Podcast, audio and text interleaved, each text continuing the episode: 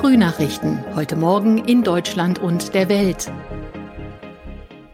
Herzlich willkommen zu unserem Podcast an diesem Dienstag, den 24. Mai 2022. Ich bin Sabrina Frangos. Einen schönen guten Morgen. Das sind unsere Top-Themen heute aus Deutschland und der Welt.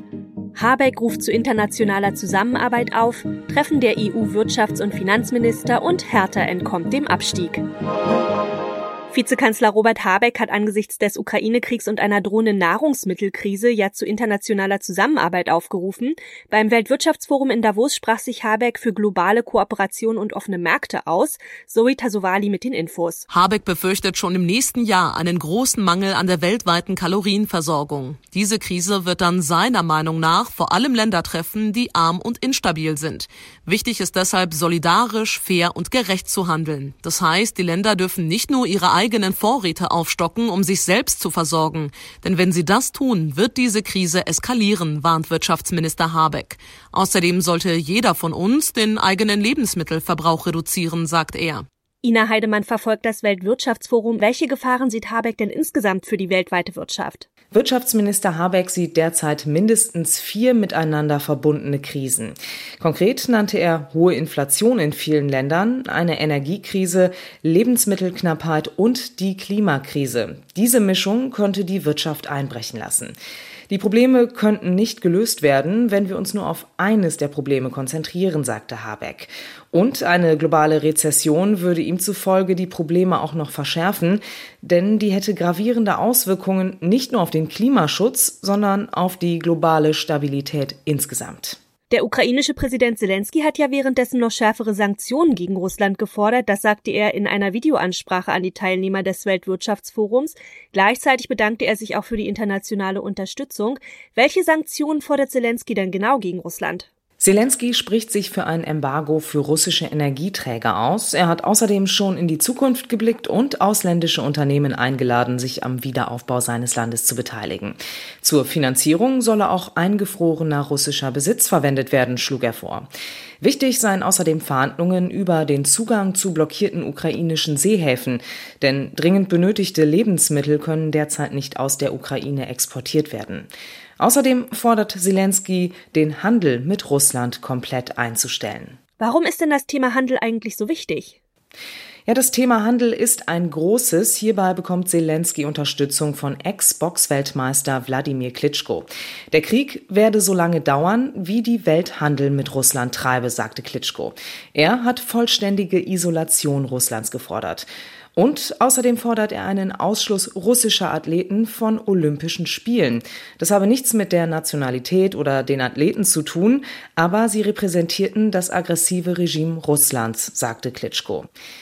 Heute werden übrigens auch EU-Kommissionspräsidentin Ursula von der Leyen und NATO-Generalsekretär Jens Stoltenberg in den Schweizer Alpen erwartet. Wichtigstes Thema ist natürlich auch da wieder der russische Krieg gegen die Ukraine. Die Finanz- und Wirtschaftsminister kommen heute in Brüssel zusammen und besprechen die wirtschaftliche Lage im Kontext des Kriegs in der Ukraine. Auf der Tagesordnung steht auch die Hilfe von neun Milliarden für das Land. Dieter Ebeling mit den Infos aus Brüssel. Auf der Tagesordnung der EU-Finanzminister stehen die finanziellen Folgen der Sanktionen gegen Russland. Aber natürlich wird auch der Vorschlag der EU-Kommission, den Stabilitätspakt erst ab 2024 wieder gelten zu lassen, ein wichtiges Thema sein. Eine Entscheidung darüber gibt es noch nicht, aber der deutsche Finanzminister Lindner hält davon gar nichts. Man dürfe nicht süchtig nach neuen Schulden werden, mahnt er. Andere Regierungen sind da sehr viel offener, vor allem weil Ukraine, die Energiewende und die Digitalisierung überall Geld verschlingen, das eigentlich niemand hat. Hertha BSC hat den siebten Abstieg aus der Fußball-Bundesliga gerade noch so vermieden. Der Hamburger SV bleibt dagegen auch in der kommenden Saison zweitklassig. Ja, die Berliner gewannen das Relegationsrückspiel beim HSV mit 2 zu 0. Sie machten damit das 0 zu 1 aus dem Hinspiel im Olympiastadion wieder wett.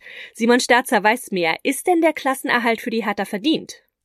Hm, ich denke, wenn wir beide Spiele betrachten, dann ja. Vor allem jetzt im Rückspiel waren die Berliner einfach galliger. Wollten es mehr und waren vor allem, und das ist hier der entscheidende Punkt, torgefährlicher. Erst durch Boyata in der vierten Minute das 1 zu 0 und danach saß der Stachel bei den Hamburgern schon sehr tief und sie konnten sich nicht wirklich davon erholen. Der Kampf war zwar da, aber diese hundertprozentigen Chancen, die haben einfach gefehlt. Und den K.O. gab es dann durch ein traumhaftes Freistoßtor von Berliner Verteidiger Marvin Plattenhardt in der 63. Minute zum 2 zu 0, bei dem Torhüter Heuer Fernandes aber auch nicht wirklich gut aussah. Und wie war die Atmosphäre nachher im Hamburger Volkspark? Ja, leise, sehr leise war es im Hamburger Stadion. Klar, alle hatten sich nach dem 1 zu 0 Sieg im Hinspiel deutlich mehr erhofft und ich denke, dass da die ein oder andere Party für hinterher auch schon geplant war. Für den HSV geht's nun zum fünften Mal in Folge in Liga 2 weiter. Das ist schon sehr bitter. Ja, und die Berliner, die dürften die Nacht in Hamburg aber mal sowas von zum Tag gemacht haben. Aber ich glaube, die kommenden Tage, da realisiert man auch, dass so ein drittletzter Platz, denn das ist er ja in der Bundesliga, mit den Ansprüchen, die Hertha BSC hat, nicht wirklich was zu feiern ist. In unserem Tipp des Tages geht's heute um Technik und Corona. In diesen Tagen bekommen nämlich viele Nutzerinnen und Nutzer von den Corona-Apps einen Hinweis. Und da heißt es dann, ihr digitales Impfzertifikat würde demnächst ablaufen. Ja, das Ganze hat technische Gründe, dennoch sollte man reagieren. Thomas Bremser mit den Infos. Was hat es denn mit diesem Hinweis auf den Apps eigentlich auf sich? Ja, die Betreiber der Apps haben die digitalen Zertifikate nur mit einer Gültigkeit von einem Jahr ausgestattet. Danach sind sie also ungültig. Heißt, wenn sie mit einer Prüf-App überprüft werden, dann wird eine Fehlermeldung angezeigt. Momentan ist der Zugang zu Kinos oder zu Konzerten ja wieder offen, aber manchmal brauche ich meinen Impfpass trotzdem noch, wenn ich in andere Länder reise zum Beispiel. Viele haben ihre Grundimmunisierung, also in der Regel zwei Impfungen, im Juni vor einem Jahr abgeschlossen und die kriegen jetzt diesen Hinweis angezeigt. Wer sich hat boostern lassen, hat noch Zeit. Wie kann ich meinen digitalen Impfnachweis denn aktualisieren? Ja, das ist das Gute. Ich muss jetzt nicht wieder zur Apotheke rennen oder zum Hausarzt, sondern kann den digitalen Impfpass direkt in der App aktualisieren mit ein paar Klicks. Noch arbeiten die Betreiber aber daran, kann noch ein paar Tage dauern, aber dann sollte es problemlos möglich sein.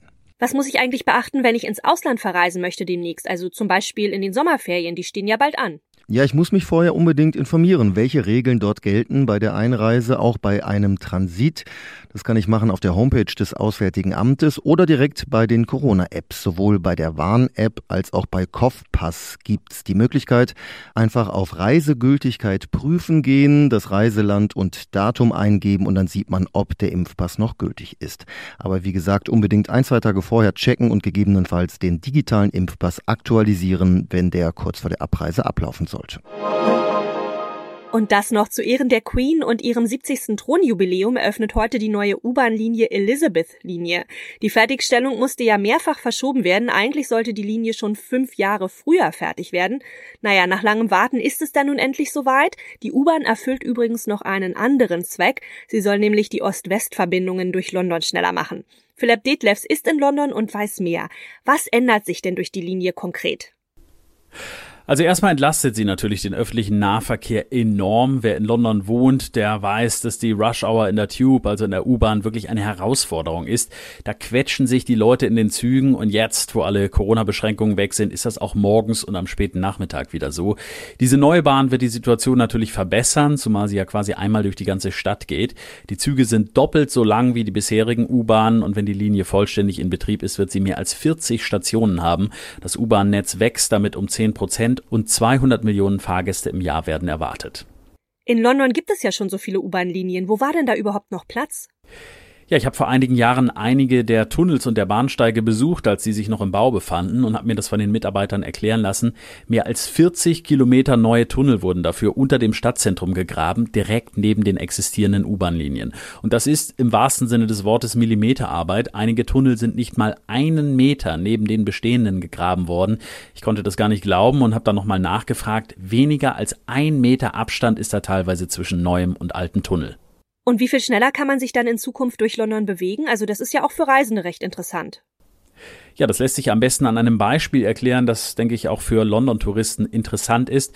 Bisher dauert eine Fahrt vom Flughafen Heathrow ins Zentrum, zum Beispiel zur Tottenham Court Road, gut 50 Minuten und man muss da mindestens einmal umsteigen. In Zukunft gibt es dank der Elizabeth Line eine Direktverbindung von Heathrow in die Innenstadt und die Fahrt dauert dann weniger als eine halbe Stunde, also das ist dann schon eine deutliche Ersparnis und umsteigen muss man auch nicht. Das war's von mir. Ich bin Sabrina Frangos und ich wünsche Ihnen noch einen schönen Tag. Bis morgen.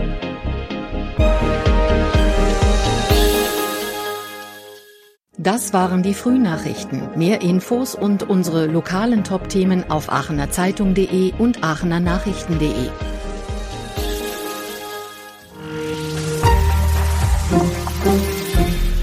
Die Frühnachrichten sind ein Podcast aus dem Medienhaus Aachen.